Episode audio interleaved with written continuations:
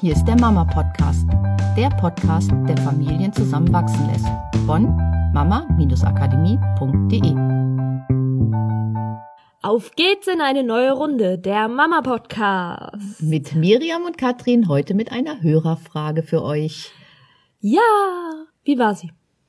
Da sind zwei Kinder, drei und fünf Jahre alt, und das dreijährige Kind ist ein sogenannter schlechter Esser ist gerne bei der Mutter auf dem Schoß und von dem Teller der Mutter und möchte aber manchmal das Essen haben, was die ältere Tochter hat und möglichst auch eine ganze Menge auf dem Teller haben und isst es nachher nicht auf, so dass die Mutter sich in Häkchen gezwungen fühlt, das aufzuessen oder nachher wegzuschmeißen, was natürlich in beiden Fällen nicht wirklich befriedigend ist für die Mutter, was wir durchaus verstehen können. Ja, immer das, äh, das restliche Essen von den Kindern essen könnte irgendwann zu unschönen Nebenwirkungen führen. das stimmt. Ja, ich finde die Frage total super, weil ich dieses Thema Essen unglaublich wichtig finde. Ja, lass uns doch auch für alle anderen Hörer da draußen, für die dieses Thema vielleicht interessant sein könnte, einfach mal mit unseren Grundlagen zum Thema Essen oder den Grundgedanken anfangen, was uns an diesem ganzen Thema einfach wichtig ist, worauf man achten sollte. Also grundsätzlich passiert es ganz schnell, dass man AB-Verknüpfung, sagt man, herstellt. Das heißt, wenn du den Teller auf isst, gibt es gutes Wetter. Ist eine AB-Verknüpfung. Das heißt, alle äh, kollektiv essen für gutes Wetter. ja, was dazu führen kann natürlich, das Wetter ist schlecht, das Unterbewusstsein hat eine Verknüpfung und sagt, okay, ich esse den Teller leer, damit das Wetter gut wird. Für uns, die macht keinen Sinn, die macht nur so nebenbei, aber das ist für das Unterbewusstsein komplett egal. Wenn die Verknüpfung einmal da ist und stabil ist, dann ist sie da. Da interessiert das Unterbewusstsein überhaupt nicht, ob jetzt äh, Wetter tatsächlich mit Teller leer essen zusammenhängt oder nicht. ja, weil das Unterbewusstsein einfach nicht beurteilt, ist das gut oder schlecht oder richtig oder falsch, sondern es nimmt einfach nur diese Verknüpfung wahr. Wenn man das öfter hört, wird es immer stabiler, diese Verknüpfung, und es entsteht ein Glaubenssatz. So. Man kann natürlich auch solche Sachen sagen wie, wenn du jetzt auf isst, dann wirst du groß und stark. Das ist ja auch eine Aussage, die oft getroffen wird, gerade bei Kindern, die schlecht essen. Ess das doch jetzt auf, damit du groß und stark wirst. So, Kinder in kleine Kinder möchten groß sein. Sie möchten so groß sein wie ihre Geschwister, sie möchten so groß sein wie andere Kinder, die sie kennen, die vielleicht ein bisschen älter sind aus dem Kindergarten oder ähnliches. Es ist also ein Grundbedürfnis zu wachsen, das zu können, was die Älteren können und auch so groß zu werden wie die Eltern. Das heißt, wenn diese Verknüpfung, wenn du das auf isst, wirst du groß und stark. Stark ist. ist auch eine Verknüpfung, die vielleicht später, also man darf ja auch an die Zukunft denken, vielleicht nicht unbedingt förderlich ist. Ja, es kann zum Beispiel sein, dass in dem Moment, in dem sich das Kind sehr klein vorkommt. Dadurch, keine Ahnung, es wurde im Kindergarten von einer, von einem älteren Kind geärgert und äh, ah, du bist noch so klein und du bist wie ein Baby oder sowas und es fühlt sich halt klein und es möchte wieder dieses Gefühl haben, groß zu sein und wie die große Schwester oder wie die Großen zu sein.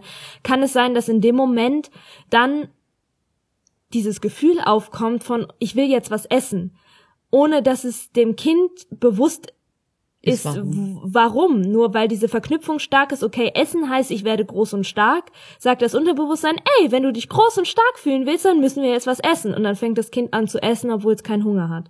Vielleicht kennst du das selber von dir. Also ich finde es auch immer spannend, bei sich selber mal zu beobachten, wann kommt denn dieses Gefühl von, ich will jetzt was essen, ohne dass du tatsächlich Hunger hast. Was ist das Bedürfnis, was dahinter ist, was befriedigt wird in genau. dem Moment?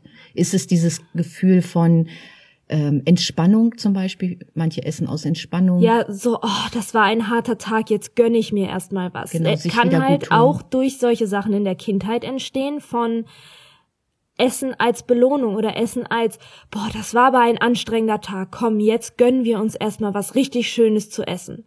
Vielleicht unter Umständen verknüpft sich dieses Essen dann mit, wenn ich mich entspannen will, esse ich. Und man sieht, es gibt so viele Verknüpfungen, die mit Essen zu tun haben. Und das ist uns sehr, sehr wichtig. Versucht so wenig Verknüpfungen wie möglich herzustellen. Und das schafft ihr, indem ihr keine Aufmerksamkeit in irgendeiner Weise auf Essverhalten gebt. Es sei denn, ihr habt das Gefühl, gesundheitlich ist es wirklich bedenklich, geht zum Arzt, lasst Blutwerte überprüfen oder redet mit dem Arzt eures Vertrauens darüber. Alles gut, nur versucht ansonsten im Alltag möglichst wenig Verknüpfung herzustellen.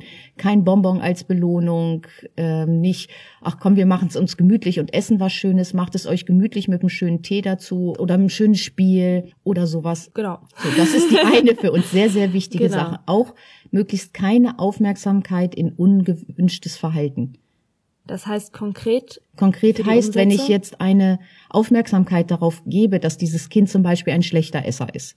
So, ich das Kind packe ihm sozusagen auch diesen Stempel auf, schlechter Esser. Ja. Benutze auch diese Worte vielleicht des Öfteren mal. Genau, erstmal würde ich gar keine Aufmerksamkeit auf dieses schlechte Essen geben, weil dann wird wieder vielleicht ein Bedürfnis gematcht, was wir eben gesagt haben, nämlich dieses Bedürfnis von Aufmerksamkeit. Ja. Oder das Kind ist auf dem Schoß und das ist schön. Ihr müsst jetzt nicht denken, ihr müsst jetzt alles umstellen. Nur wenn es euch hilft zum Beispiel und dieses Kind ähm, sitzt auf dem Schoß und hat dieses Gefühl von Geborgenheit und verknüpft es mit Essen. Zum Beispiel, ja, auf Mama Schoß esse ich, weil da fühle ich mich geborgen. Kann man es natürlich auch mal so machen, dass man, wenn das Kind auf dem Stuhl sitzt und isst, vielleicht es berührt, dass es diese Geborgenheit auch spürt, wenn es nicht unbedingt auf dem Schoß sitzt. Und einfach möglichst nicht drüber reden, nicht eine besondere Aufmerksamkeit drauf geben, weil dann wird wieder das Bedürfnis von Aufmerksamkeit, Geborgenheit oder ähnliches durch Essen gematcht. Oder auch ähm, zu schauen, wie viele Momente gibt es denn vielleicht außerhalb des gemeinsamen Essens, wo du einfach den Moment nur mit einem deiner Kinder hast. Es kann ja auch sein, dass das Kind die Möglichkeit nutzt, um halt diesen seine Mutter, sage ich mal, ein Häkchen ganz für sich zu haben. Also ich sitze auf dem Schoß, Mutter kümmert sich darum, dass ich was esse. Und da halt zu schauen, gibt's denn im Alltag vielleicht Raum zu schaffen dafür, dass du dich wirklich auf dein Kind einlassen kannst. Sowohl auf, für das eine als auch für das andere. So manchmal ist es ja so, dass im, im Alltag dann äh, viel davon untergeht, dass viel nebenbei passiert, dass gar nicht so ein Moment ist, selbst wenn das Kind dann mal auf dem Schoß sitzt, aber man nebenbei noch eigentlich ganz andere Sachen im Kopf hat oder sich nebenbei mit dem Partner unterhält, während man gleichzeitig das Kind krault. Nur ist es einfach ein ganz anderes Gefühl, wenn es so nebenbei passiert, als wenn es einfach in dem Moment wirklich eine Verbindung zu dem Kind gibt. Weil dann wird es intensiver. So was man als Achtsamkeit bezeichnen kann, in dem Augenblick wirklich da zu sein bei dem Kind. Ja, und du hattest schon erwähnt mit dem Stempel, das ist nochmal ein ganz, ganz wichtiger Punkt, den wir erwähnen möchten. Wenn ihr das Gefühl habt, euer Kind ist ein schlechter Esser, erwähnt das möglichst nicht in der Nähe eures Kindes oder wenn das Kind irgendwie die Möglichkeit hat, das zu hören oder mitzubekommen. Weil schlechter Esser ist eine Identität und Identität bestimmt Verhalten. Das hört sich ein bisschen ähm, vielleicht noch schwer verständlich an. Wir schlüsseln das in, in Seminaren bei uns auf. Nur es ist so, wenn man eine Identität hat, sprich ich bin ein schlechter Esser, geht das Gehirn auf die Suche und sucht die Bestätigung, ja, jetzt habe ich wieder nicht richtig gegessen, meine Mutter hat wieder gesagt, ich esse nicht richtig oder mein Vater hat gesagt, oh, ich muss doch mal mehr essen und dann kriegt es das Gehirn immer diese Bestätigung, ich bin ein schlechter Esser und irgendwann wird sich das Kind so verhalten, wie ein schlechter Esser sich verhält, nämlich wenig essen. Weil Identität Einfluss auf das Verhalten hat und zwar einen sehr, sehr starken Einfluss. Und auch wie du dich deinem Kind gegenüber verhältst oder auch deinen Partner. Deswegen empfehlen wir auch mit deinem Partner nicht so viel darüber reden, dass das Kind ein schlechter Esser ist, was so viel über dieses Problem reden und oh und heute hat schon wieder nicht und ha und den Brokkoli hat's liegen lassen, was auch immer. Ähm, nur, sondern viel mehr darüber reden, wie wär's denn ein Ideal? Was wünsche ich mir denn? Was wünsche ich mir? Wie das Kind mit Essen umgeht. Was wünsche ich mir denn, wie für unsere ganze Familie dieser Moment ist, wenn wir zusammen am Tisch sitzen? Wie soll das ablaufen? Was ist, ja, wie, wie wäre es ein Ideal? Wie ist das Ziel? Weil Kinder lernen auch durch Nachahmung. Das heißt, wenn ich ein klares Ziel definiert habe, also ich habe festgelegt, wie das Kind essen soll oder wie ich mir das Essen vorstelle, dann darf ich mich als Eltern als erstes so verhalten. Einmal mit Auftun, wenn die Kinder sich zu viel auftun. Die haben am Anfang nicht so das Gefühl dafür. Dann darf ich selber als Eltern Vorbild sein und lieber kleinere Portionen auftun, hinterher überlegen, bin ich satt oder habe ich noch Hunger?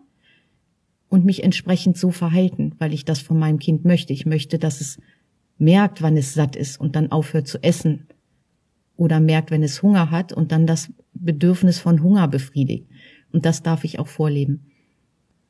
So, und diese Stempel und das Vorleben könnt ihr übertragen auf alle anderen Dinge auch. Was, was gibt's noch für Stempel? Ah, oh, es gibt solche so, du, oh, mein Kind ist ein richtiger Vielfraß. ähm, auch in Bezug auf hm. Essen. Es geht ja auch in die andere Richtung. Einfach mal überlegen, wie redet hm. ihr darüber und ungeschickt. Mein Kind ist ungeschickt ja, oder ähm, unkoordiniert dieser Körperklaus-Stempel. Ja, mein Kind, äh, der. Das ist ein richtiger Schussel. Ja. und es wird dafür sorgen, dass eurem Kind, wenn ihr den Stempel Schussel auftut, ganz viele Sachen passiert. Es wird öfter hinfallen, es wird Sachen fallen lassen. Ja, noch ein Tipp. Ah, Plätze wechseln. Das kleine Kind sagt, ich möchte jetzt aber das, was meine große Schwester hat und möglichst auch so viel auf den Teller, wie meine große Schwester hat, dann ist es wirklich oft so, dieses Kind möchte so groß sein wie die Schwester. Und vielleicht hat der eine oder andere schon mal diese Erklärung abgegeben. Ja, deine Schwester, die hat halt mehr auf dem Teller, weil sie ist ja auch schon größer. So.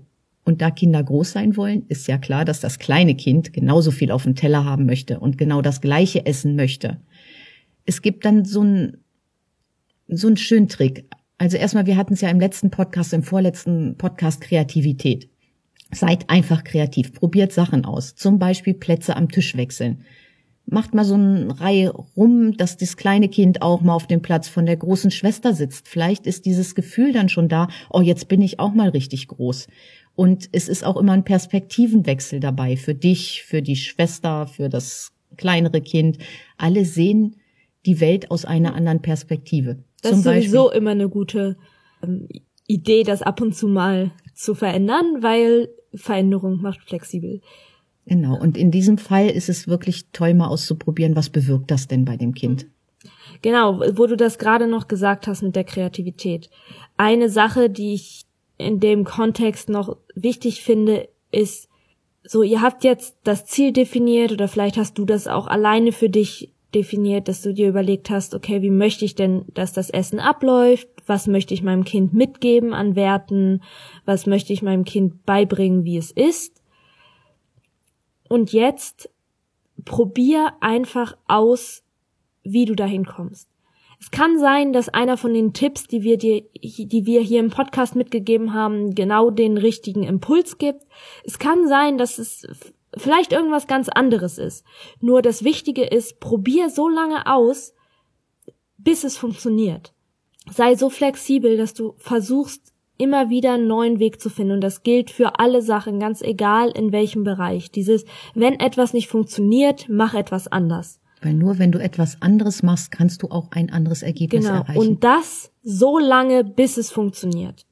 Das ist auch das, was wir hier im Podcast machen. Wir wollen euch Strukturen und Ideen mitgeben, die ihr auf alle Bereiche in eurem Familienleben, in eurem eigenen Leben, in der Partnerschaft übertragen könnt.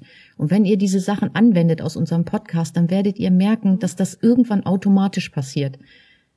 So, und das ist uns ganz wichtig. Probiert einfach immer wieder aus. Genau, und dabei äh, darfst du auch wirklich kreativ sein. Also das können die verrücktesten Sachen sein. Je verrückter, desto besser und je größer die Wahrscheinlichkeit, dass sich tatsächlich auch in deiner Familie was verändert. Du kannst beim Essen anfangen zu singen oder Geschichten zu erzählen oder was auch immer. Irgendwann wird dieses, wird diese eine Idee kommen, ganz egal wie verrückt sie ist. Und die wird die Veränderung bewirken, die du dir wünschst. Und darüber freuen wir uns. Und deswegen habe ich mich über diese Frage auch total gefreut, weil die Hörerin auch geschrieben hat, dass sie schon ganz viel von dem umsetzt, was wir hier als Tipps mitgeben. Und das freut uns ganz besonders, weil das wirklich die Schritte sind, um dieses Familienleben leicht und lustig und super toll und kreativ und flexibel und all das zu machen. Ja, also, das war der Podcast für heute. Wenn du auch eine Frage hast, schreib uns doch einfach an podcast.mama-akademie.de und wir werden dir auf jeden Fall antworten und vielleicht deine Frage für ein nächstes Podcast-Thema benutzen. Ja, und dann wünschen wir dir noch eine wundervolle Woche. Und ganz viel Spaß beim Umsetzen unserer Tipps weiterhin. Macht's gut. Tschüss. Tschüss.